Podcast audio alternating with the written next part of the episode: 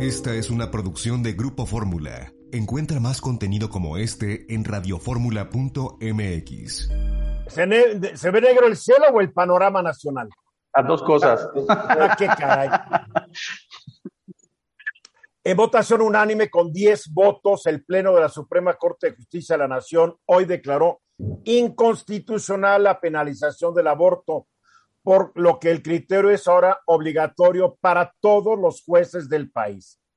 Esto surgió después de discutir un artículo de la Constitución de Coahuila que penalizaba con uno a tres años de cárcel la mujer que se sometiera, se provocara un aborto. Entonces, ya queda como ley suprema en este país. No es ilegal el aborto. Y ojo que hay que analizar que en muchos estados de la República se sigue penalizando o se siguen exigiendo que ya a partir de hoy ya no se podrán exigir, creo yo. Por ejemplo, hay estados que únicamente autorizan la, la interrupción del embarazo cuando este es producto de una violación en los, las 32 entidades. O cuando la continuación del embarazo puede perjudicar la vida y la salud de la mujer. Si el feto viene con alguna deformación grave. Cuando el embarazo es por violación o por inseminación involuntaria. O sea, todas estas cosas.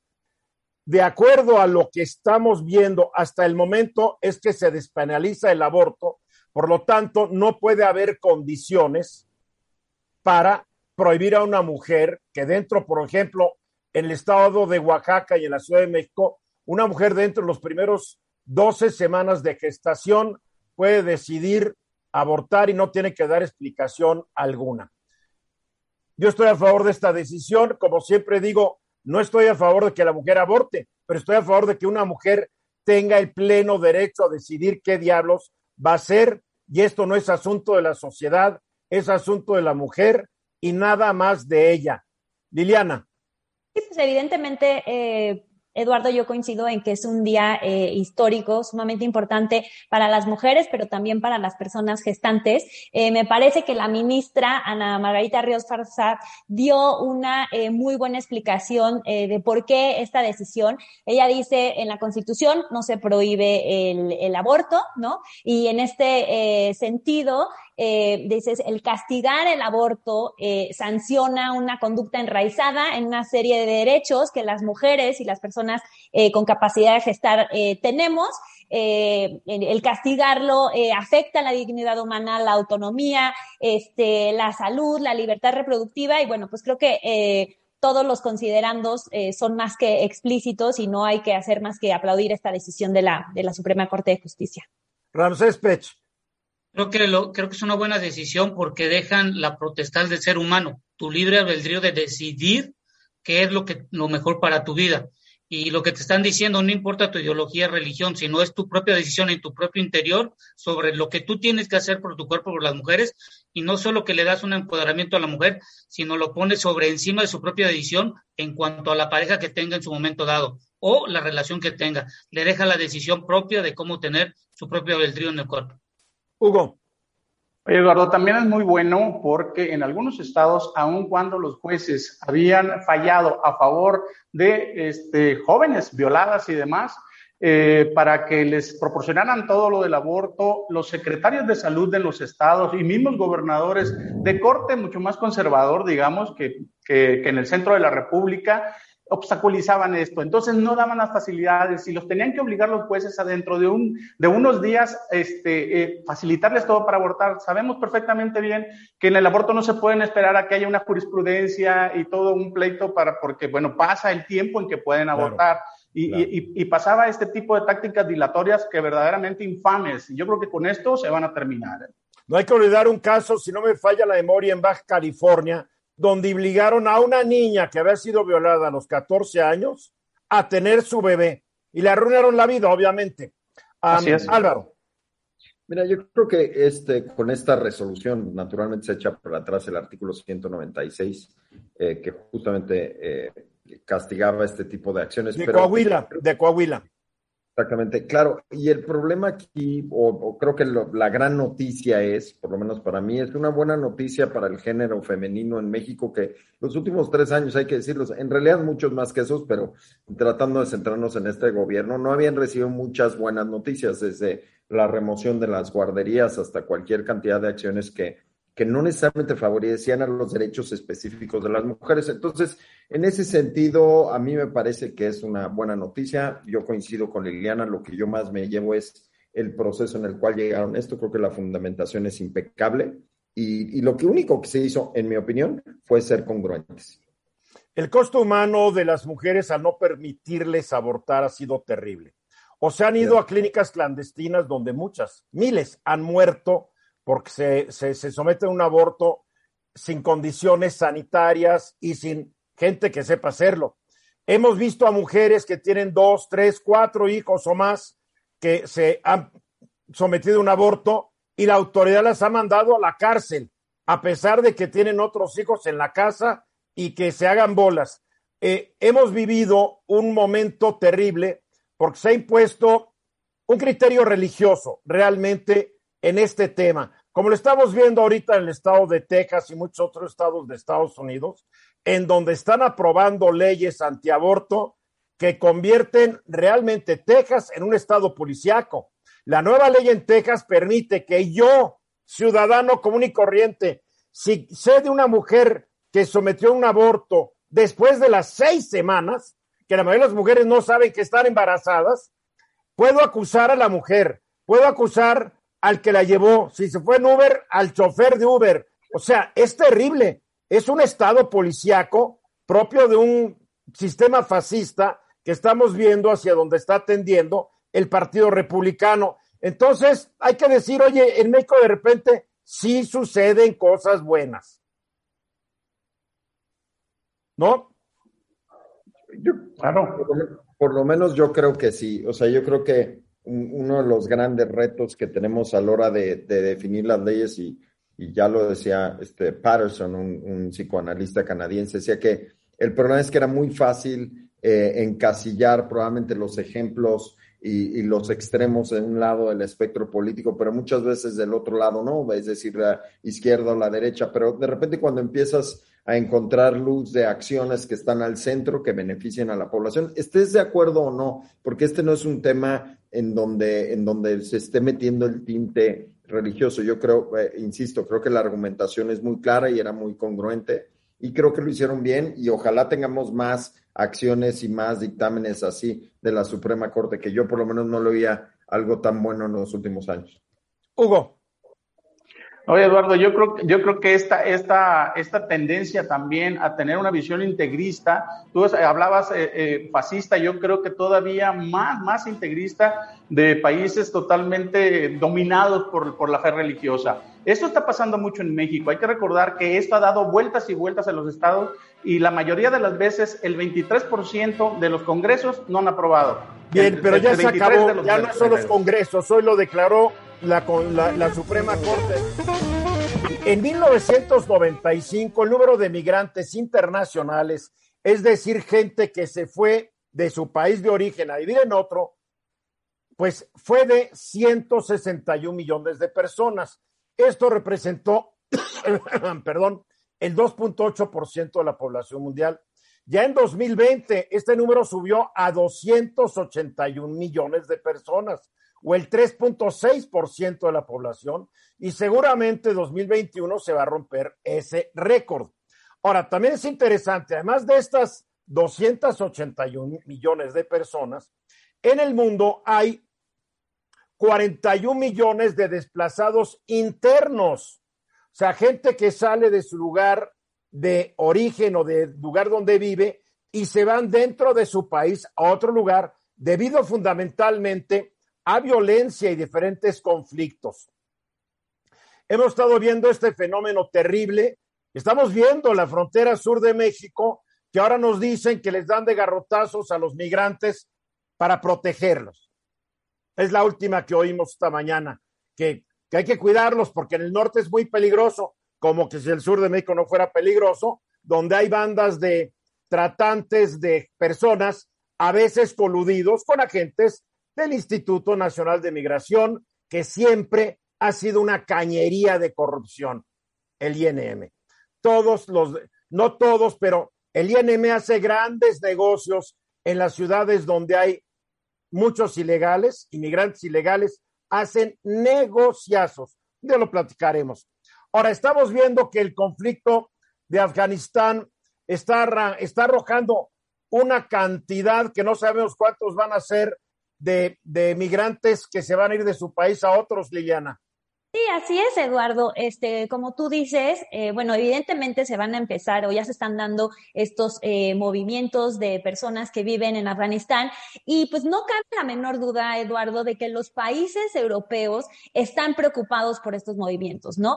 Eh, ya se han manifestado países, por ejemplo, como, como Alemania o como Austria, en el sentido de decir, bueno, la vez pasada, por ejemplo, en 2015, cuando se dio la guerra en Siria, pues la situación eh, nos agarró un poco eh, desprevenidos. En ese momento se decidió que eh, los países europeos iban a aceptar migrantes por cuotas, ¿no? Es decir, estas cuotas estaban muy relacionadas a la riqueza y al tamaño de la población de cada país. Y ahora lo que ciertos países están diciendo, como Austria, es que ellos no están dispuestos a eh, regresar a un esquema de repartición de refugiados en el caso de Afganistán a lo largo de Europa, ¿no? Bueno, es que creo que todos los países están teniendo estas broncas. No hay que olvidar que el año pasado ya eran 90 millones 300 mil migrantes en Europa. O sea, es muy, aquí en México vemos el lío que tenemos con los, las decenas de miles Ahora imagínate 90 millones de personas en Europa que llegaron de otros lados, ¿eh? Sí, Eduardo, y por eso justamente Austria dice, a ver, momentito, ¿no? Nosotros, de hecho, ya hemos recibido eh, proporcionalmente más eh, refugiados de lo que nos correspondía. Y ahora, este, pues digamos que hubo una reunión el 31 de agosto, esta fecha en donde, o que se estableció para la salida de las tropas estadounidenses de Afganistán. Y ese mismo día, en Europa, en Bruselas, hubo una reunión de los ministros eh, del Interior y Justicia de la Unión Europea para tratar de llegar pues a un acuerdo, ¿no? Este, a una postura común sobre qué iban a hacer con esta eh, debacle humanitaria. Una, porque como acabo de mencionar, los países no están eh, dispuestos, o muchos de ellos, a respetar este esquema de cuotas. Y eh, dos, pues también decir que las capitales europeas están eh, preocupadas por estos movimientos, porque evidentemente se generan muchísimos problemas, Eduardo, y eh, pues algunos de ellos también están relacionados con los recursos eh, que se requiere para atender a, eh, apropiadamente a, a, todas estas personas, ¿no? Eh, sí. Una de las, de las conclusiones interesantes a la que han llegado em, estos países de la Unión Europea es que se se busca reforzar el apoyo de los países vecinos de Afganistán para evitar este desplazamiento eh, masivo a, a, Europa. No, está todo dar unos países que son potencias económicas, ¿no? No, o sea, que nos van a mandar a Pakistán, a Kirguistán, son países que están fregadísimos también.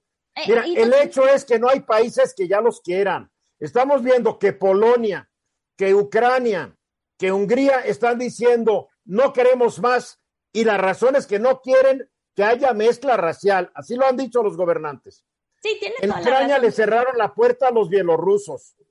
Eh, en, en, en Alemania el partido de Angela Merkel va a perder seguramente la elección porque mucha gente no está contenta de ver ya tanta gente que no es nórdica caminando en sus calles. ¿Está bien o está mal? Obviamente está mal, pero están quitando seguridad, están quitando empleos, están jalando muchos recursos y la gente dice, bueno, ¿por qué?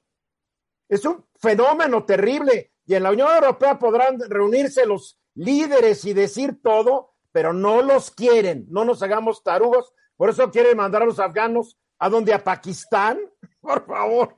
Sí, Eduardo, y tienes toda la razón a esta suma de países que se negaron incluso a, cumplir con todos estos eh, compromisos de recepción de migrantes. También se suma Eslovaquia, este, la República Checa, y como tú comentas, ¿no? Eh, sí es un gran problema. Y nada más mencionar rápidamente que incluso Amnistía Internacional ha dicho que esta idea de generar las condiciones en los países vecinos para que no se trasladen, que la verdad no es la indicada, sino que estos países, pues que son eh, económicas, perdón, económicas economías mucho más prósperas tienen que ver la manera de atender las necesidades eh, de los migrantes. No tienen que, deberían, pero no tienen que. A la hora de la hora, eh, el, el interés nacional está privando. Me gusta esto, no me gusta, pero no veo solución, porque esto es como la pandemia de COVID.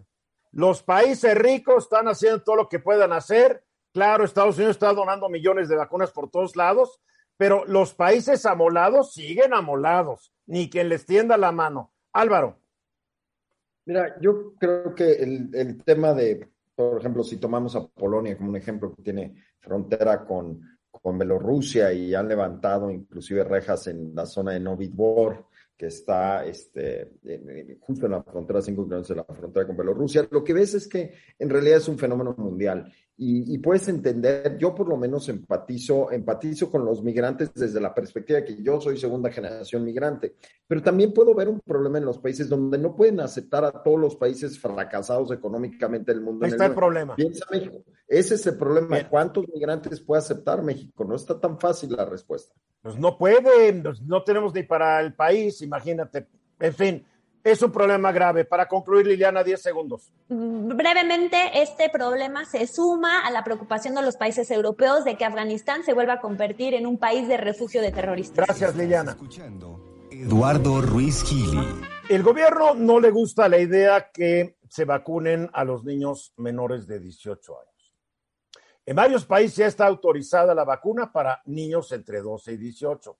En México, pues el pretexto es de que pues de que no se enferman tanto y se mueren poquitos. Que se les muera el hijo a alguno de estos que están diciendo esto, a ver si siguen con esta cantaleta. y no si el doctor subsecretario de salud tiene hijos, ojalá no le ocurriera algo a alguno de los suyos. Porque con toda la calma chicha del mundo dice, es muy poca la probabilidad porque es el 0.00 que no le toque a uno de los suyos, porque entonces esa probabilidad para él va a ser del 100%. Hay jueces que están concediendo amparos para defender el derecho a la salud de estos niños. Hugo Páez habló con un juez que ha concedido amparos y él te explicó cuáles son las causas que justifican el amparo, aunque también hay que aclarar que hay otros jueces que no están concediendo los amparos, Hugo. Así es.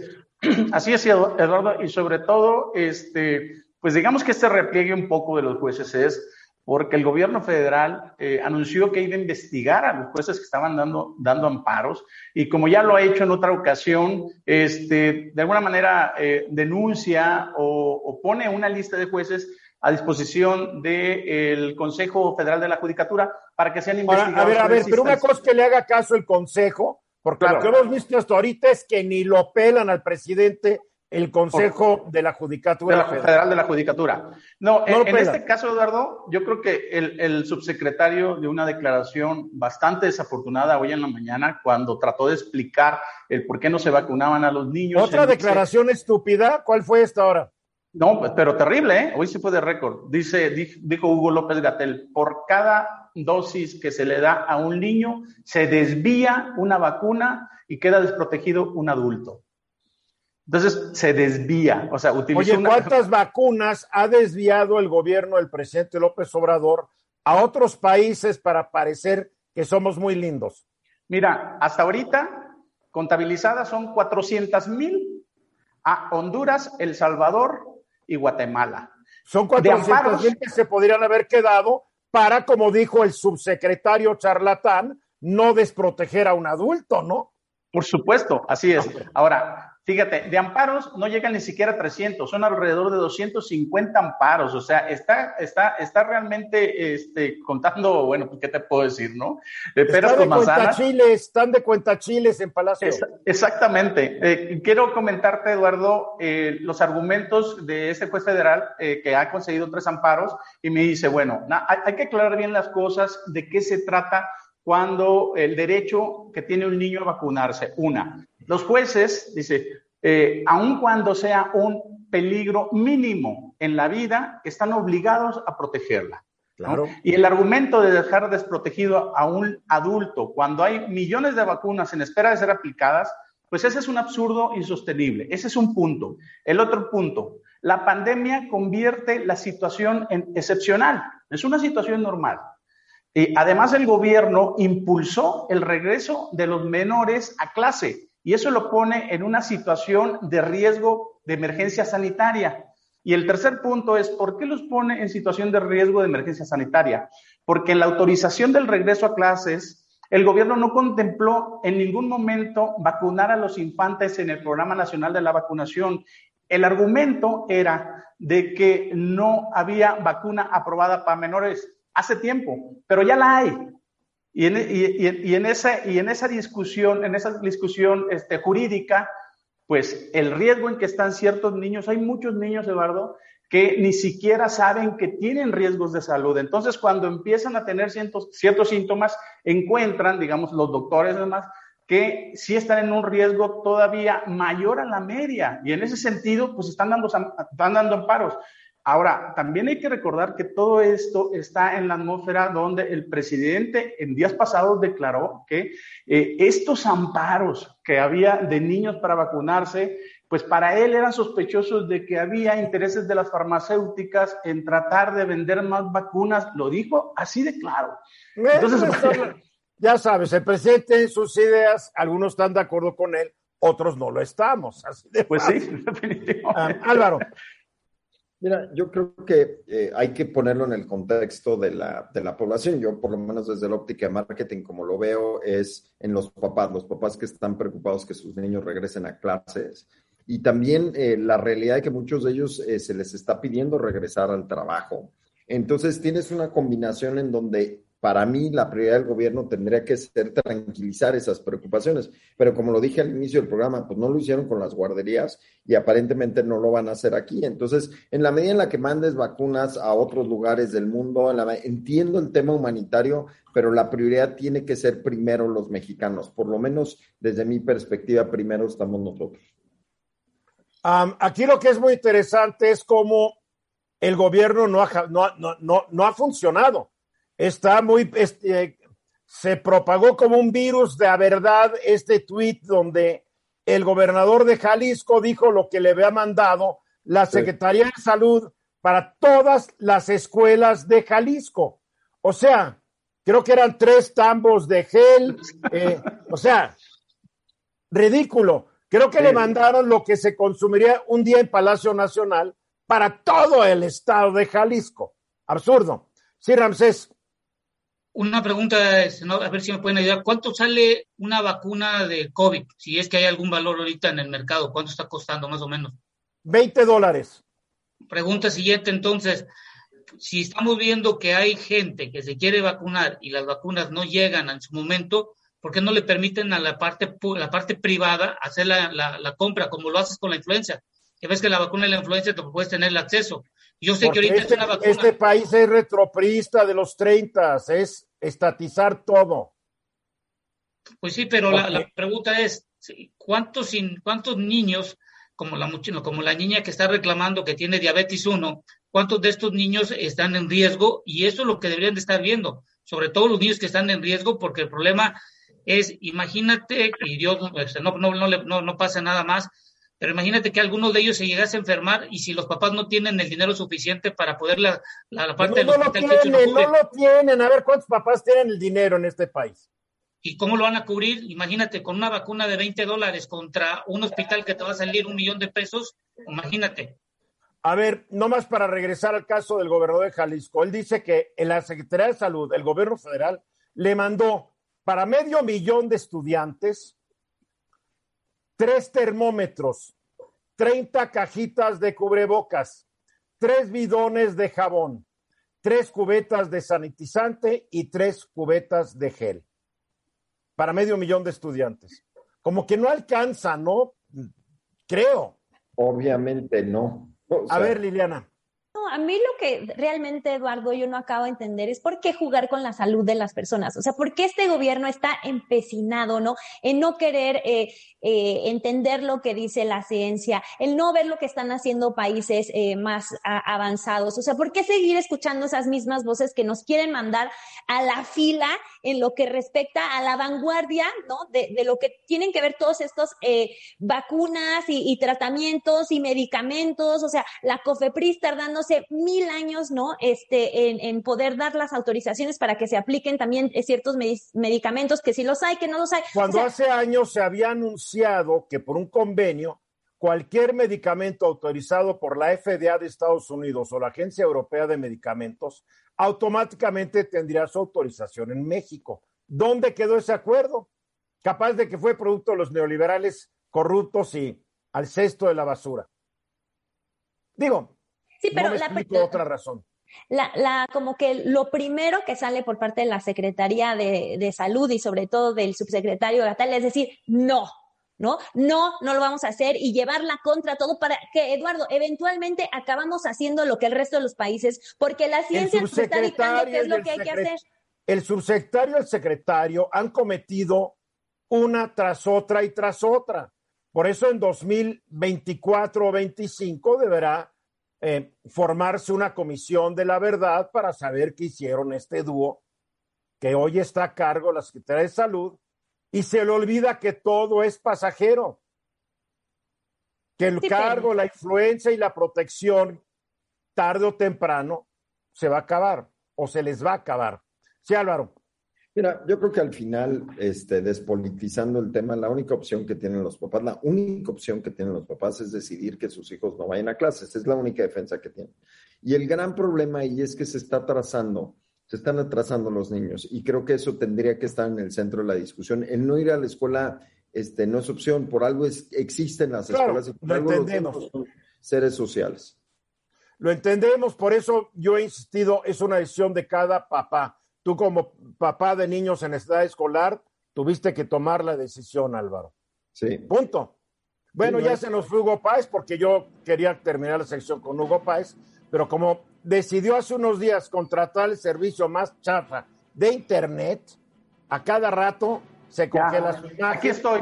No, ya perdiste el tiempo. Vamos a mensajes y regresamos. Arregla tu conexión, caray. Estás escuchando Eduardo Ruiz Gili.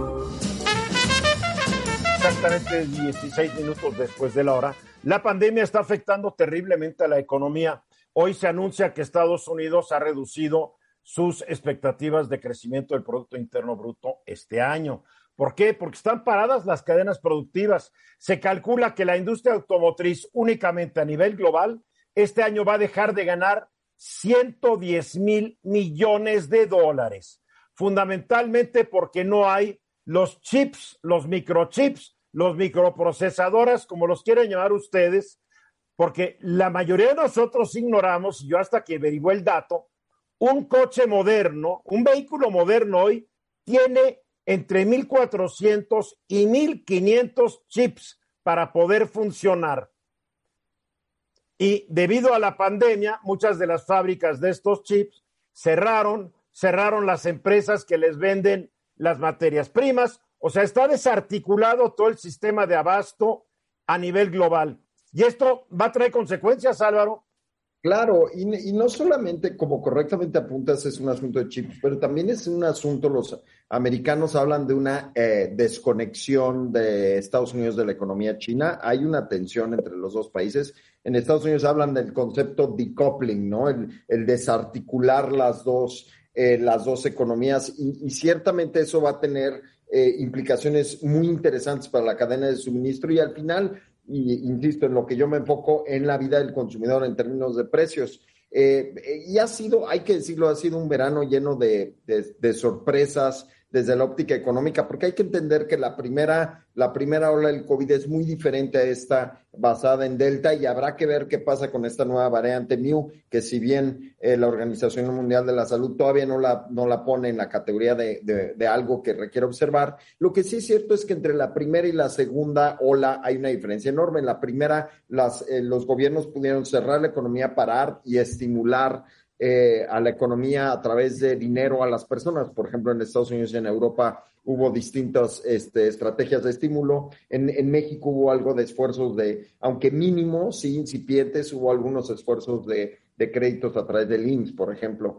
eh, aunque sea de pequeños montos. Pero bueno, y en la segunda en la segunda etapa, en esta nueva variante Delta, lo que están viendo y lo que se están enfrentando las economías es que los trucos económicos, si quieres, keynesianos que se utilizaron eh, ya no están funcionando. ¿Por qué? Porque lo que estamos viendo es bajo crecimiento económico, Eduardo, con altas tasas de desempleo, es decir, no se ha recuperado el empleo del todo, con aumento de precios. Y esto tiene que ver con lo que tú arrancaste diciendo, con este problema, la cadena de suministro. Y eso hace la vida muy difícil eh, para las personas porque ciertamente se está recuperando el empleo. Y esto es muy interesante porque la confianza del consumidor normalmente está inversamente relacionada al, a la curva de empleo o de desempleo. Es decir, si hay alta confianza del consumidor, quiere decir que el desempleo está bajo y viceversa. Y lo que vemos es que la confianza del consumidor en México se está recuperando, el empleo sí se ha recuperado un poco, pero los empleos, como correctamente ha dicho Ramsés en ocasiones anteriores, son peor pagados. Entonces, esto lo que quiere decir es que está trayendo un fenómeno de inflación bastante fuerte con bajo crecimiento. El Banco de México hablaba de 6.5% de crecimiento probablemente para final del año, pero eso es sobre el 92% del año pasado, porque el año pasado decreció la economía 8.5. Entonces, si nos, eh, si nos vamos a recuperar, es el 6% del 92%. Pero ya están empezando a pensar que va a ser el 5,5%. Ya están pensando que va, no va a ser el 6,5%. ¿eh? Sí, no, no, no. Y bueno, y Estados Unidos hoy la bajó al 4,5%.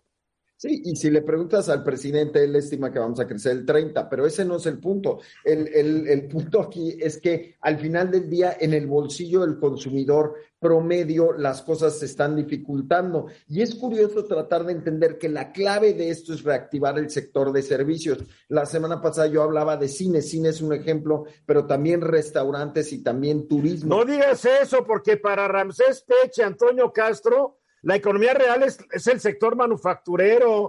Para ellos el sector servicios es un sectorucho. ¿O no, Ramsés? no, no, no, no, no, no, no, no, no, no, no, no, no, pocas palabras. Yo, yo dije otra cosa, que sin el sector de servicios, sin el sector secundario, el sector de servicios no tiene a quién ofrecerle.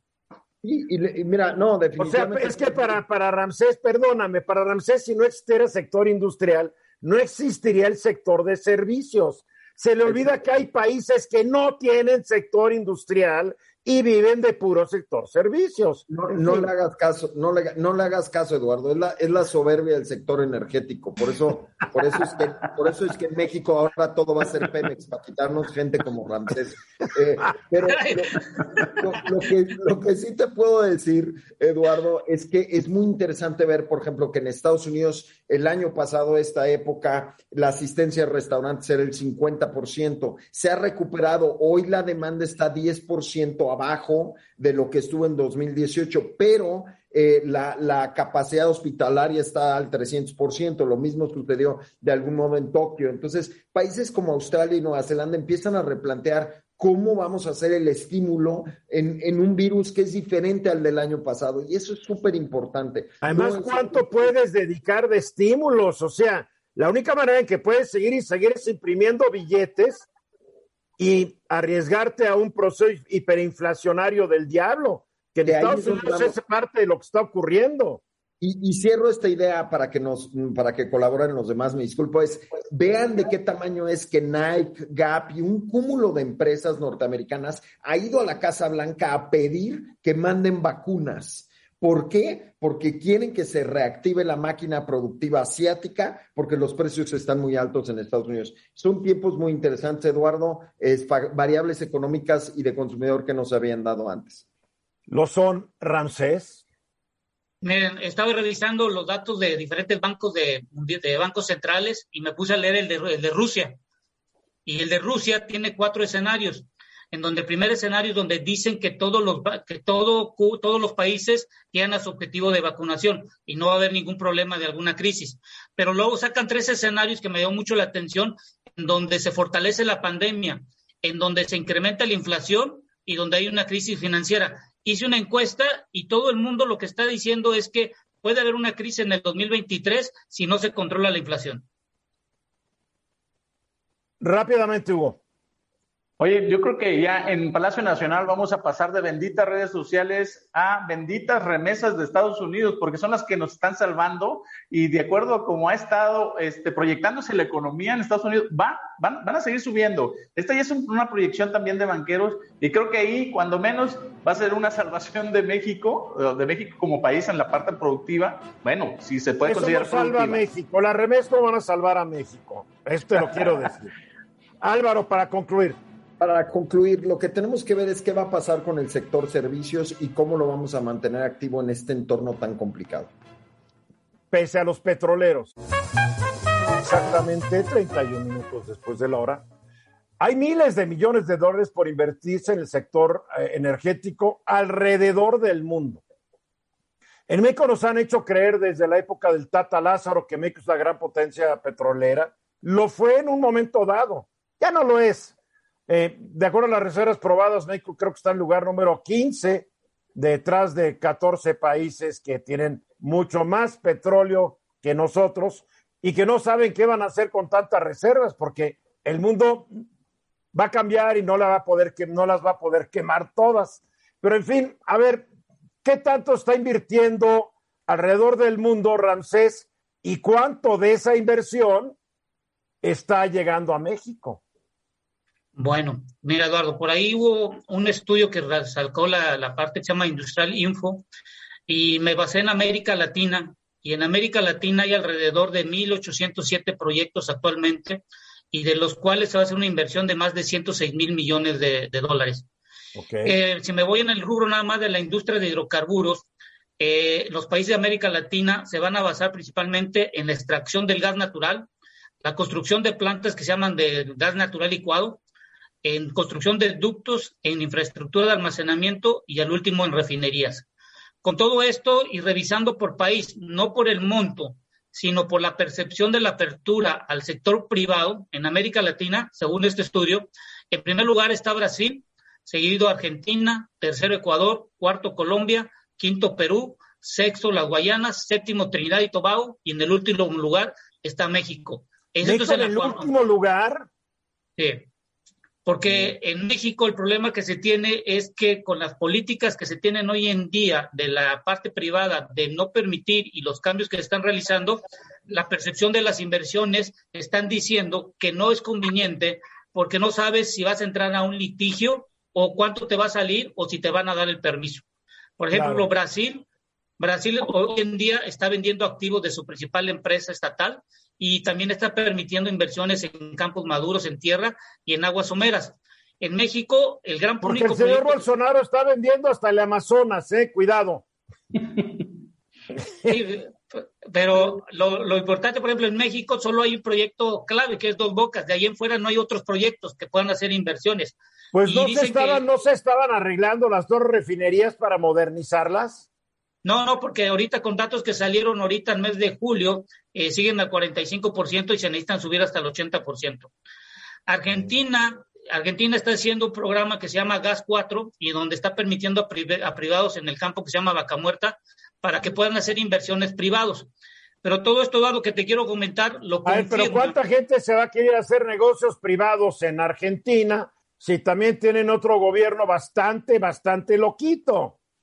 Sí, pero con lo que hacen las inversiones es que dicen, si tú me vas a dar la, la, la, la, facilidad de hacer la inversión, tengo que evaluar qué es lo que me estás ofreciendo. Por ejemplo, en Argentina y Ecuador te están descontando muchos este, impuestos y te están regresando ciertas cantidades de dinero. ¿Y qué pasa Entonces, si mañana llega otra vez al poder Cristina Fernández y dice, vuelta, vamos para atrás, como siempre ha sido Argentina, que agarra acuerdos y después los desconoce? Bueno, esos son los riesgos que tiene que asumir cada individuo que va a hacer las inversiones. Pero si tú me dices ahorita de aquí a largo plazo, Brasil y Argentina necesitan gas natural porque no tienen, porque están viendo el futuro de la generación de electricidad. El problema en México es que, eh, como estaba comentando todo en el programa, es no hay una percepción real de para hacer las inversiones. Y esto te lo confirma, por ejemplo, ¿Pero tú crees que en Argentina existe esa percepción que sí hay para hacer inversiones? Sí, en Vaca Muerta te lo digo yo porque la producción se está incrementando. Yo he estado revisando las producciones en, en, Argentina, sobre todo en Vaca Muerta, y se están yendo varios inversionistas a hacer, eh, hacer ciertas perforaciones de pozos. Y eso te lo confirma Eduardo, por ejemplo, el fin de semana todos, no sé si pudieron ver la parte de Fortune, de, de Fortuna, la revista que salen los 500, las 500 empresas a nivel mundial. México en el 2018 del ser lugar 127, hoy es en el lugar 257. Es ¿Estás hablando de, de, México o de Pemex? De Pemex, perdón. De Pemex bajó casi más de 150 lugares. ¿Qué tiene que ver esto? O sea que es una eh, empresa cada vez menos importante. y de menos interés. Y esto, si tú lo quieres decir que México se va a basar en solo la inversión de Pemex, por eso digo que México está perdiendo la atracción de las inversiones tanto a nivel de América Latina como a nivel global. ¿Por qué? Porque no hay quien te pueda decir y te asegure que no tengas un riesgo tanto legal, financiero o a un cambio de estructura de la política energética que se tenga. Hugo. Oye, Eduardo, creo que a todo lo que se redunda, lo que, de lo, gran parte de lo que comenta este Ramsés es a la falta de certeza jurídica que cada vez es menos en México. Y bueno, ya también lo ha comentado el, el presidente. Ojo, que nunca fue maravillosa, ¿eh? No, pero ¿sabes qué, Eduardo? Pero, pero el hecho de que México ya no firme contratos donde la mayoría de las empresas extranjeras quieren un arbitraje internacional eh, o, en, unos tribunales que sean neutrales, el hecho de que México dice, ¿cómo pueden, cómo pueden irse a un pleito a tribunales internacionales? Porque así es en, la mayoría del mundo para la inversión extranjera. Entonces, pero el hecho de que México ya suprima esto, le da una, una, falta de certeza jurídica brutal. Y también, y, obviamente también que el, que, el gobierno se meta de lleno a ser competidor como lo hizo con Gas Bienestar. Y eso te dice que puede ser prácticamente en cualquier, con cualquier tipo de tema que le dé la gana. Aquí hay una gran contradicción porque el presidente López Obrador se le vive diciendo que los tribunales son corruptos y por el otro lado quiere que los contratos se diriman en un tribunal corrupto. Ay, sí, ya no entendí nada. Eh, Liliana. Así es. Yo creo que Eduardo a nosotros nos puede eh, parecer así como que exorbitante esto de que al, al, gobierno y al presidente no le preocupe que no haya condiciones para que haya mayor eh, inversión eh, extranjera. Pero bueno, desafortunadamente así es, como tú bien me has dicho, nos guste o no nos guste. recordemos cómo inició el, el presidente su, su tercer informe de gobierno y cómo hacía énfasis en la importancia en la que ha sacado al sector privado del sector energético, vanagloriándose del tema. Sea, dejándonos entender que así va a ser el resto de su administración, Eduardo, y como tú me lo has dicho muchas veces, por mucho trabajo que nos cueste aceptarlo, eso es lo que quiere hacer el presidente con las consecuencias que ello pueda tener al futuro, ¿no? El tiempo, el tiempo, con el tiempo todos pagaremos estas decisiones. Como hemos pagado tantas decisiones absurdas de los antecesores en el cargo del presidente. Álvaro. Mira, yo creo que la palabra clave es lo que dijo Liliana, las consecuencias de las decisiones. Yo estoy convencido que la vida es una suma de decisiones, eh, las cuales se van a atar inexorablemente a consecuencias. A mí me preocupa escuchar que vamos a utilizar tal o cual crédito para pagar tal o cual deuda, porque una de las máximas financieras y administrativas de la vida es nunca pides dinero para pagar dinero porque entonces quiere decir que estás teniendo un problema más grave y es un problema de administración mucho más grave. Y, yo lo que siento es que, bueno, le deseo al presidente, en realidad a todo el gabinete, que le peguen, porque si le pegan vamos a ser el único país que estamos tomando esta ruta y, y ojalá pues seamos el ejemplo mundial en 15 o 20 años pero yo nada más les traigo cómo Gaddafi este, dragó la mitad del desierto para pasar agua ahí, comprometiendo las reservas acuíferas del país a largo plazo. Estas obras este, tan grandiosas, se ven muy bien en tele, pero, pero salen muy caras a largo plazo. Bueno, estamos tratando, yo creo que de imitar el esquema de Corea del Norte en el mercado energético, ¿no, Ramsés? Sí, y ahorita, por ejemplo, Eduardo, tomando el tema de Álvaro del dinero que quieren utilizar del Fondo Monetario Internacional, aquí hay que dejar una, una, una, pregunta. ¿El dinero lo van a utilizar para pagar deuda de largo plazo o la deuda de corto plazo? ¿Por qué? Porque la de corto plazo están los proveedores y datos que he estado revisando del 2018 a la fecha, esa deuda de corto plazo se ha triplicado comparado con el año de 2018. Esto quiere decir que a los proveedores que son lo que le dan el sustento a Pemex para poder funcionar, no le están pagando en, los tiempos que deberían de tener. Y muchas empresas hoy en día eh, están dudando ya en, dar servicios a Pemex y si le dan servicios, estamos hablando que hay sobrecostos entre el 40 hasta un 60% para proteger sus, eh, la parte financiera que, tienen que financiar en un largo periodo de tiempo el dinero que tienen que estar jineteando por un momento dado. Claro, y, en, también en, total justicia, la realidad es que el problema de Pemex no empezó este sexenio. Este Pemex parecería ser una cubeta de malas decisiones hace varios sexenios. Desde la fundación de Pemex se han tomado malas decisiones. Más o menos, digo, nada más para... este Entonces, también hay que entender que no se iba a resolver en tres años. Para concluir. Bueno, para concluir, para concluir, lo voy a decir en este sentido México, efeta y escucha que el mercado te está diciendo que tienes que cambiar y adaptarte. Si no lo haces, dentro de una década vas a tener problemas financieros y energéticos. Y no solo vamos a depender de Estados Unidos, sino de otros países para poder importar todo lo que necesitamos para mover la economía. No, ya no vamos a necesitar nada, porque este va a ser el paraíso de las energías alternativas todo se va a generar con energía solar, eólica, hidráulica. No vamos a necesitar todas estas cosas. Bueno, pero todo necesita dinero al fin y al cabo. Muy bien, vamos a ir a los mensajes y regresamos. El último número de los muertos en el hospital del Instituto Mexicano de Seguro Social en Tula Hidalgo, 17.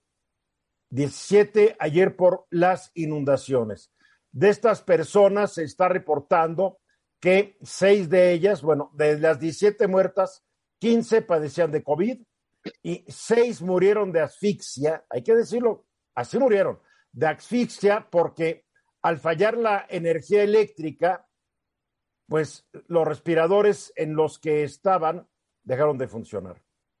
17 se inundó el hospital, se quedó sin energía eléctrica tendrá que responder el Seguro Social que por qué no había un sistema alterno. No lo sé, yo no sé estas cosas, pero hoy estamos lamentando la muerte de otras 17 personas por la inundación en Tula Hidalgo. Se murió un actor que fue muy famoso en los 60, 70. Empezó a los 50 su carrera a hacerse famoso, 60, 70. En los 80 ya lo empezamos a ver menos, en los 90 casi nada y murió hace un par de días a los 88 años. Pero ya nos acompaña la reina del pasado, la reina de la nostalgia, la mujer que le hubiera gustado vivir hace 50 años y no en estas pandémicas eras. Así es. Julen Ladrón de Guevara. ¿Cómo estás, Julen? Hola, Eduardo. Muy bien. Pues, pues muy contenta, pero también pues con esta nostalgia de, pues sí, Jean-Paul Belmondo, que era pues ¿Estás contenta porque se murió? Pues estoy contenta porque estamos conmemorando una vida muy rica y finalmente tienes el cierre de algo, que es lo mismo que sucede con los pintores, ¿no? Te da mucha tristeza, pero no puedes dejar de lado el hecho de que son personajes históricos y que al final de cuentas se pone un punto final a toda una vida y puedes hacer una revisión. Me ha pasado muchas veces, te, tuve cuñado, padre, escritor, todo, y son este tipo de sentimientos bipolares donde te da mucha tristeza que se hayan ido, pero finalmente puedes Pero tenía 88 años también, por favor. Está ¿Qué bien, está bien. 120 o qué? Sí, pero su obra sigue viva y mientras él viva y su obra también, pues todos podemos verlos. Pero miren, ¿por qué estamos hablando de Belmondo? Tenía 15 años ya jubilado, era un tipazo y tenía este tipo de personalidad de actor europeo que me gusta tanto, porque además es gente que vivió familias a las que les tocaron una Segunda Guerra Mundial cruenta y de la cual salieron como resurgieron de las cenizas y de pronto el cine francés se vuelve un poco, un poco tieso, un poco nostálgico, pero todos estos muchachos como Alain Delon, por ejemplo, búsquenlo, este, los chicos más jóvenes, aunque creo que nuestro target es como de nuestra edad para arriba, ¿verdad? Pero bueno, entonces todos estos actores que volvieron a rehacer el cine francés, recuerden que el cine y esta primera filmación donde salía el tren de casi de la pared y hasta la gente se quitó de los hermanos Lumière, pues era francés. Y después, justamente viene después la nueva ola de todo este cine a partir de una revista, porque antes la gente, antes del Internet, la gente leía mucho y eran muy influyentes los periodistas y los escritores. Y en Francia, pues es gente como más intelectualosa en ese sentido, que se llamaba Los Cuadernos del Cine, Le Cahiers du Cinéma. Entonces, como que comenzaron a reinventar la historia unos franceses que voltaban a ver no con tan malos ojos, por ejemplo, a gente como Alfred Hitchcock, a Vincenzo. Acuérdate, acuérdate nomás que acuérdate que hay otras personas, su advertencia no hay engaño. Por la edad, ahí está Google. No, hay otras personas que quieren también comentar en este programa. Ah, pues eh, a ver, este Álvaro, ya te vi levantando No, la que- mano, adelante. No, todavía no llegas ni a la décima parte de lo que nos quieres platicar. No, no, es que es un arrollador. Es que cuando algo me A ver, emociona, rápidamente, seguro es Jean-Paul Belmondo, un actor francés de origen italiano. Sí. Nació en el 33, Tres. como tú dices, cuando acabó la Segunda Guerra Mundial, él tenía 12 años, Francia devastada por la guerra, etcétera, etcétera, etcétera. Fue muy popular, era actor feo, y él hacía una dupla, de repente hacía dupla, era, era feo. Tú misma lo dicen los dijiste antes de entrar al aire. Los y después falsos con feos. Alain Delon, que era un archigalán, Era hacían una pareja muy divertida, se especializó en hacer papeles de policía y detectives y cosas así. Fue un- era muy simpático, además. Sí, yo prefiero a alguien simpático que guapo, la verdad, por eso era arrollador. Entonces, en Francia dicen falso feo, alguien que es aparentemente feo, pero es tan simpático que termina pareciéndote muy guapo, y este era el caso. Era por feo, ejemplo, punto, era Era feo. muy feo, pero a mí me encantaba. A mí me gustan los feos. Este, No vamos a discutir tus gustos. Bueno, y entonces yo veo estas generaciones como de la Nouvelle Vague, como la que seguramente resurgirá después de esta pandemia, que podemos comparar a momentos tan difíciles, tal vez no tanto como una guerra para unos, para otros sí, pero por eso me llaman la atención estos instantes de la vida intelectual, Bien. donde la gente resurge y pues renueva sus matices intelectuales con nuevos discursos. Álvaro. Mira, yo la, verdad es que nunca he sido este gran fan de, del, cine francés. Si me tuvieras que hacer elegir, creo que la niña en la, en, en la bicicleta o la mujer en la bicicleta azul, me parece que es la última donde sale esta, esta chava, Louis Monod, creo que se llama, que a mí me parece increíble. A mí el, el cine francés no necesariamente me es como mi cup of tea, como dirían los americanos, no es lo mío, pero sí te diría eso, si tuviera que preferir y tuviera que elegir siguiendo tu línea de pensamiento, siempre he preferido estos actores que son capaces de reírse de sí mismo. Y creo que eso es lo que él hacía muy bien, ¿no? Y, Sí. y alguna vez mi mamá me decía que cuando toman la vida muy en serio, la vida te toma muy en serio a ti de vuelta. Entonces creo que estos tipos de, de actores que, que llevan las cosas con tal ligereza es muy bueno y no son sobreactores, no es este, este humor americano sobreprocesado de Jim Carrey, en donde No, estamos ves- hablando de Schwarzenegger, este, Sí, exactamente. otro tipo de acción, Alvarito. Sí, no todo tan sobreactuado, ¿no? Entonces, eh, pues por ese lado creo que sí perdimos mucho, pues ya lo dijo, ya lo dijo este muy bien el presidente, perdieron una, una joya nacional, ¿no? Así es. Y sí lo era. A ver, Hugo Páez, por favor. Oye, Eduardo, también, eh, Julen, el hecho de, de- de- de estar, de ser dirigido por Victorio de Sica, por Jean-Luc Godard, por Godard, ojo. tiene mucho que ver en la proyección de una carrera. Creo que él tuvo la suerte, además que era muy carismático, tuvo la suerte de que, de que directores muy, muy importantes en su momento, de los mejores directores, lo hayan escogido a él, ¿no? Y creo que esa es parte también de que saben explotar desde fuera tu encanto, saben explotar este todo, to- todo lo que tienes para dar. Y creo que él, él tuvo por ahí esa suerte y, y- y estuvo en una época, en unas décadas maravillosas del cine, ¿no? Sí, de hecho, Godard se lo encuentra a la calle, lo ve caminando y lo jala para una película y se tardó todavía en Es convencerlo, como ¿no? si se encontraron a Pedro Infante, creo, y también a, a Cebes Mejía lo oyeron cantando, lavando coches en la No, calle. bueno, sí es cierto. A es. ver, Ramsés, Bueno, pues yo no soy de esa época, yo me quedo con Jackie Chan, Chuck Norris, y todos los demás, con Andrés García, que son de la guerra de las galaxias. Andrés García, este, Chabelo con los, este, con los monstruos. Muy bien, yo te recomiendo, mi querido Ramsés, que le entres al Netflix y vas a encontrar muchas películas donde está Belmondo y vas a apreciar lo que fue un gran actor que murió a los 88 años de edad ayer. Gracias, gracias Julen, gracias Ramsés, gracias eh, Hugo Páez, gracias Álvaro, ya nos vamos. Yo soy Eduardo Ruiz Gil y mañana a las 3.30 de la tarde, vuelta, estoy aquí, hora del centro. Esta noche a las 9 en mi diálogo nocturno voy a tener, además de la doctora Joe, voy a tener a la doctora Lorian Jiménez Fibi, autora de un excelente libro sobre el daño irreparable que han causado este gobierno la gente por el asunto de la pandemia. Entonces, Lorian, las doctoras Lorian y Joe, esta noche a las 9 en el diálogo nocturno, hora del centro, claro, a través de mis redes, Facebook, eh, el YouTube y el Twitter. Los espero, pásenla bien.